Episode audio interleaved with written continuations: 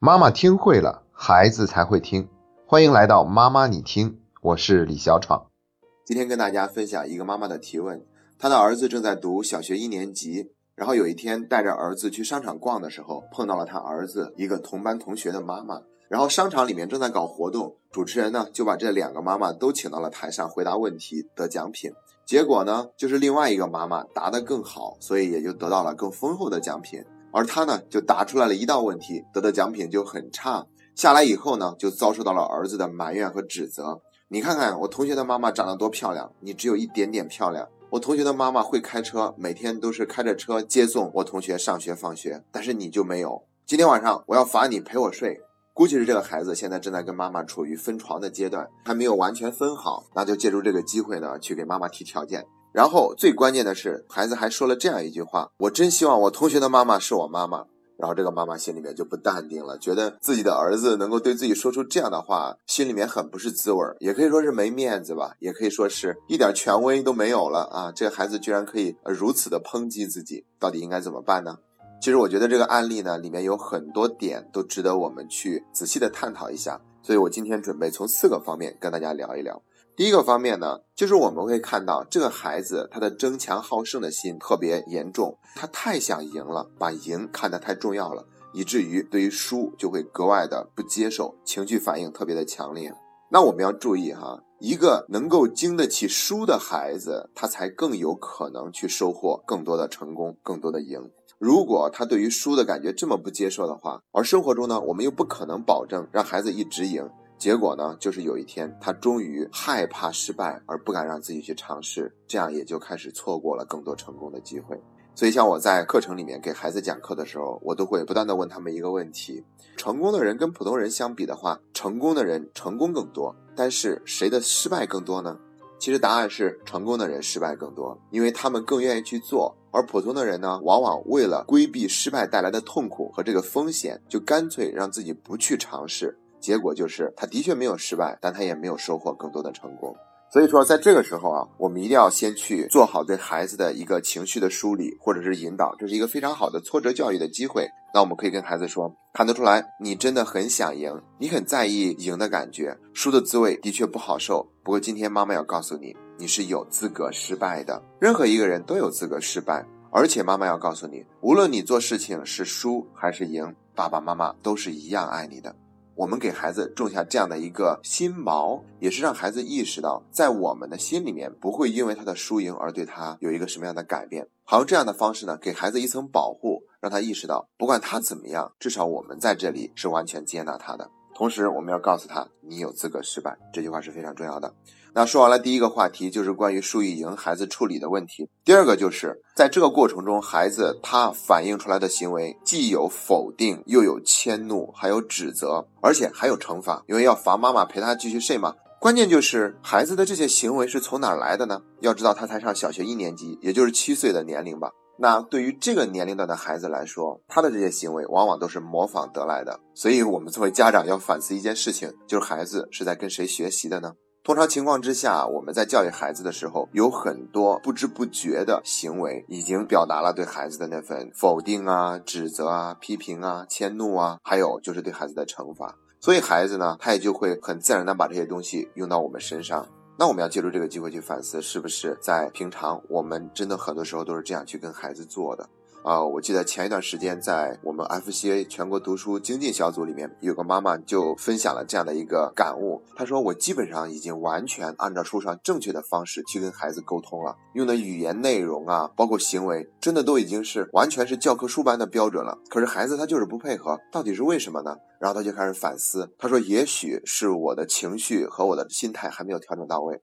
然后他家里面呢是安有很多的这种摄像装置的，他就通过这些镜头去回看自己在跟孩子沟通时候的那些表情和肢体语言，他就忽然发现自己很惭愧，因为真的是表面上做的很到位，但实际上那一刻的心态啊、表情啊，甚至语气都会让人感受到对孩子的那份控制、谴责，还有对孩子的不接受。所以说这一部分可能是我们完全没有意识到的。那今天看到孩子有这样的一个行为，最有可能的一种情况就是模仿。所以不妨去反思一下，在我们生活中是不是有很多的时候也在这样对待孩子的，然后该怎么去调整，赶快去调整。接下来要聊第三点了，就是面对这个场景应该怎么办。首先，我们得知道哈，孩子说的是气话，也就是说，他并不是真的希望那个孩子的妈妈来做他的妈妈。他这么说是因为那个孩子的妈妈赢了更丰厚的奖品，而孩子他自己也想让妈妈赢，但是妈妈没有赢来，所以他就叛变了，对不对哈？他就想说，那个妈妈能赢丰厚的奖品，那我我我我想让她来做我的妈妈。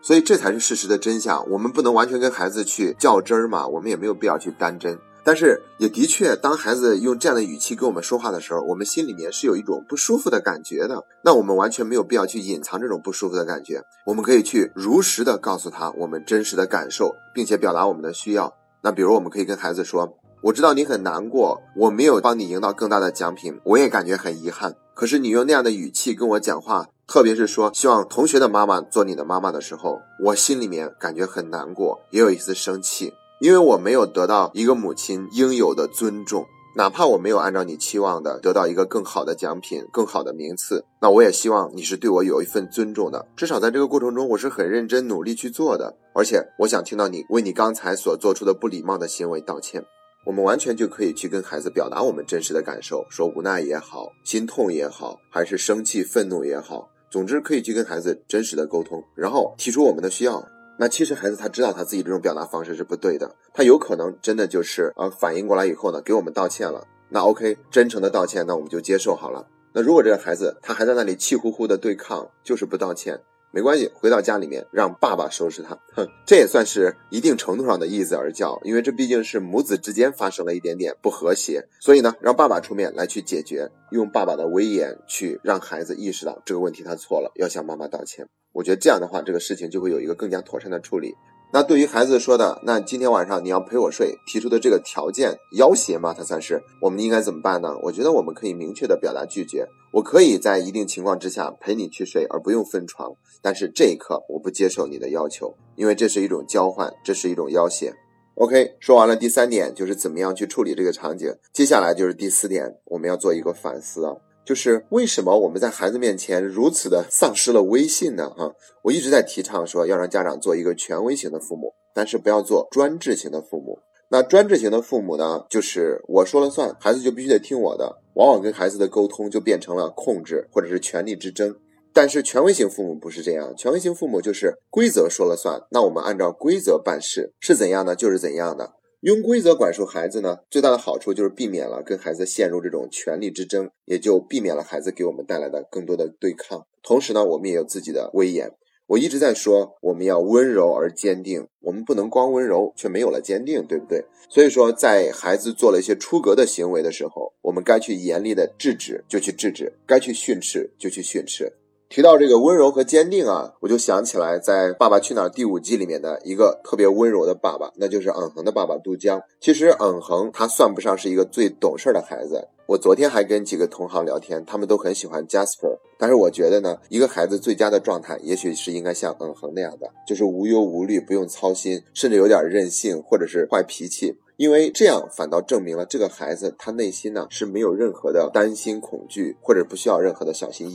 翼的。这是因为他的爸爸给他带来的教育特别的宽松。那我们能够通过很多的地方都能看到，杜江这个爸爸真的是做的很到位的。但是我今天要说一下，这个爸爸可不光是会温柔，他也特别的坚定。好像是之前的节目里面，杜江说过，有一次嗯恒对家里面的保姆阿姨态度特别的不好，然后呢就让嗯恒去给这个阿姨道歉。但是杜江发现孩子道歉道的很敷衍，于是就很严厉的把孩子叫到一个房间，关上门，谁都不能进来，就他们两个人去沟通，直到孩子真的认识到这个错误了以后，出来真诚的道歉。所以从那以后，孩子一提到这个事儿都是颤抖的哈，也就说明那一刻爸爸是非常严厉的，说这个事儿你必须得认真对待，要道歉就必须得真诚的道歉，认识到自己的错误才行。那我觉得呢，做这样的父母才会避免像今天这个案例中那些场景出现。那么，怎么样让自己做成一个权威型的父母呢？那我觉得，首先第一点呢，就是要法治而不是人治。简单来说呢，就是我们要树立一些规则，然后按照规则去办事，而不是让孩子按照我们所说的话办事。那么怎么去制定规则呢？比如我们跟孩子去做好约定，看电视是看到什么时候，写作业是什么时候开始，起床的话是自己起还是要妈妈叫，那是叫一次，或者是自己定闹钟等等等等。在生活中呢，我们去跟孩子去做好这方面的约定和一些守则。那这些守则呢，我们跟孩子是共同去遵守的，这样的话就会避免了跟孩子之间直接的冲突，而是用这些规则去解决问题。当然，这个过程它不是一蹴而就的，可能规则制定的过程中会发现它的可行性不是很好，那我们该去做调整就去做调整，该要修改就去修改。第二点呢，就是要树立爸爸的威信。那我们经常会说一个词叫做严父慈母。所以说呢，要让孩子感到他的爸爸是非常值得他崇拜的，也是值得他尊重的。那有这样的一个威严的父亲的形象，那孩子他肯定就不敢太过分的去乱来，包括对待妈妈的态度，他也会有所克制。而要想树立好父亲的威信呢，妈妈可以做的就是经常在孩子面前去说爸爸的优点。那同时呢，要告诉孩子爸爸在这个家庭里面的地位，以及他为这个家庭做出了什么样的贡献。那当我们经常去树立爸爸的这个光辉伟大的形象的时候呢，那这个孩子自然就会产生崇拜心理。那这样的话呢，也会让孩子在心里面有所敬畏，有所顾忌。那以上就是通过四个方面对这位妈妈的提问进行的回答，也希望这个案例能够对大家有一定的启示。今天的分享就到这里，这是妈妈你听陪你走过的第一百六十三天。